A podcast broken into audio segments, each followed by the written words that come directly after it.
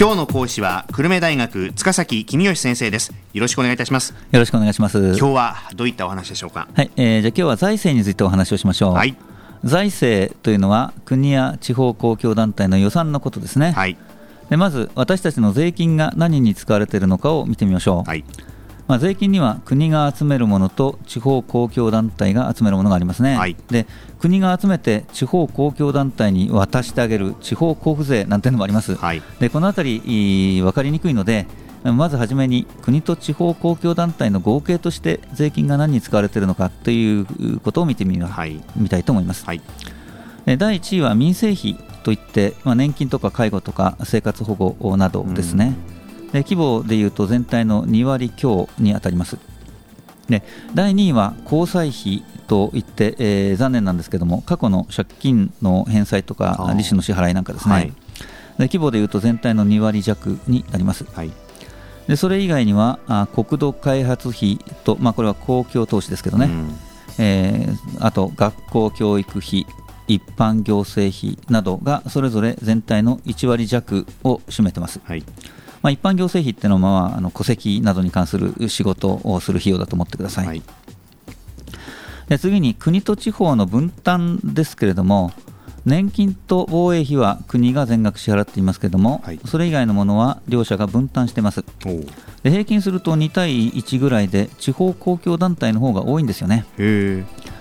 日常生活に関係が深いほど地方公共団体の支払う割合が高いという傾向があります、はいまあ、例えばゴミ処理などの衛生費ですとか学校教育費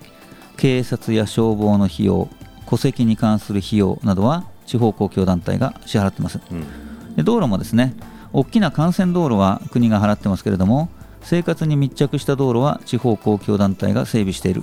といった、まあ、そんな分担がなされているわけです。うん。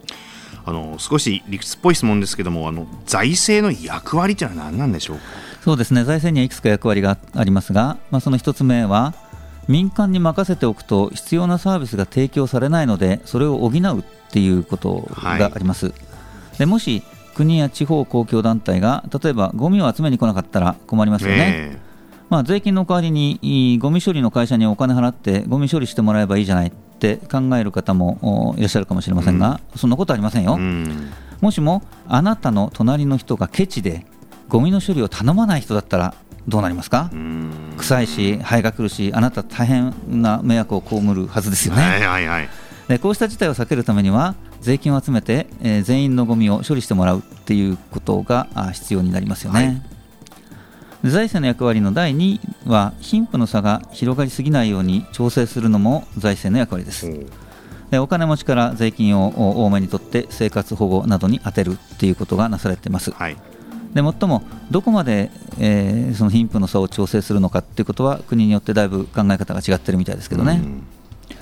まあ、第3の役割として、えー、不況の時に景気対策として公共投資などを行うのも財政の役割と言われています。うんで最近、公共投資人気ありませんけれども、はいはい、まあ、財政の役割としてはあ引き続き大事な役割の一つですよね。はい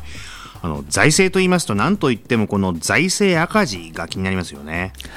えそうですね、あのまあ、予算といっていろいろありますので、えー、国の予算と地方公共団体の予算がありますし、国の予算も一般会計予算と特別会計予算と、まあ、いろいろあるので、えー、一番注目されている国の一般会計予算についてお話ししたいと思います。はい。え今年度の一般会計予算を見ると、使う予定のお金が90兆円です、うん、でこれを歳出と呼びます、はい。でまあ、兆円という単位は1の後に0が12個つくのですが、まあ、大雑把に日本人の大人1人 ,1 人当たり1万円だと考えてください、うん、そうすると90兆円は日本人の大人1人当たり90万円ということになります、うん、で90兆円の歳出のうち22兆円は過去の借金の返済と金利の支払いです、うん、これを国債費と呼んでます、はい、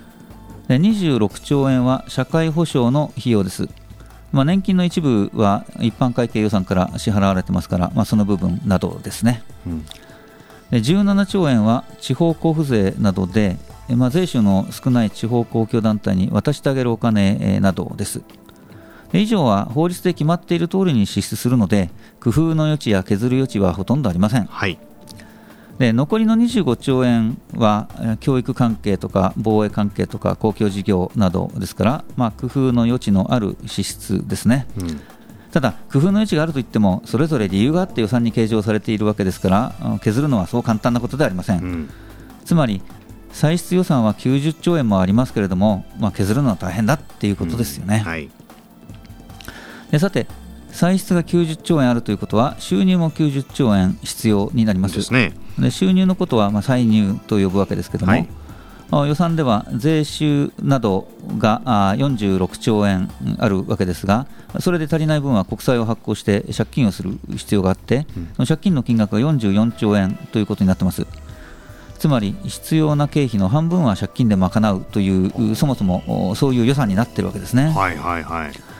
でこんなことで毎年の歳出のうちかなりの部分を借金で賄っていますから政府の抱える借金は毎年毎年大きくなっていってまして、えー、もう今では国だけで700兆円を超えています。で地方公共団体も借金してますからそれを加えると1000兆円を超える借金を抱えている、まあ、国民の大人1人当たりで、えー、1000万円を超える借金ということになりますね。莫大ですね、これ。そうですね。これは大変頭の痛い問題ですよね。そうですね。まあ今後のやっぱり動向にも注目といったところではあるんですが、はい、ではここまでのお話まとめていただいて、はい、キーワードズバリ何でしょうか？はい。えー、じゃあ今日のキーワードは国の出費の半分は借金だ。にしましょう。いやこれはちょっと改めて聞いてびっくりしますよね。そうですね。もう先行きどうなるのか心配ですけれども。ただ簡単な解決法がないので難しい頭の痛い問題ですね、ね、引き続きみんなで考えていかなきゃいけない問題ということですね。そうですね。えー、今朝は久留米大学塚崎公義先生でした。ありがとうございました。ありがとうございました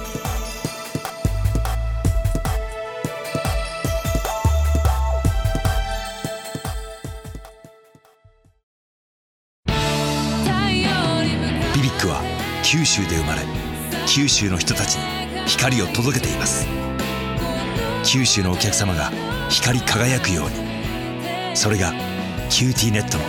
変わらない思いです。キラキラつながるキューティーネット。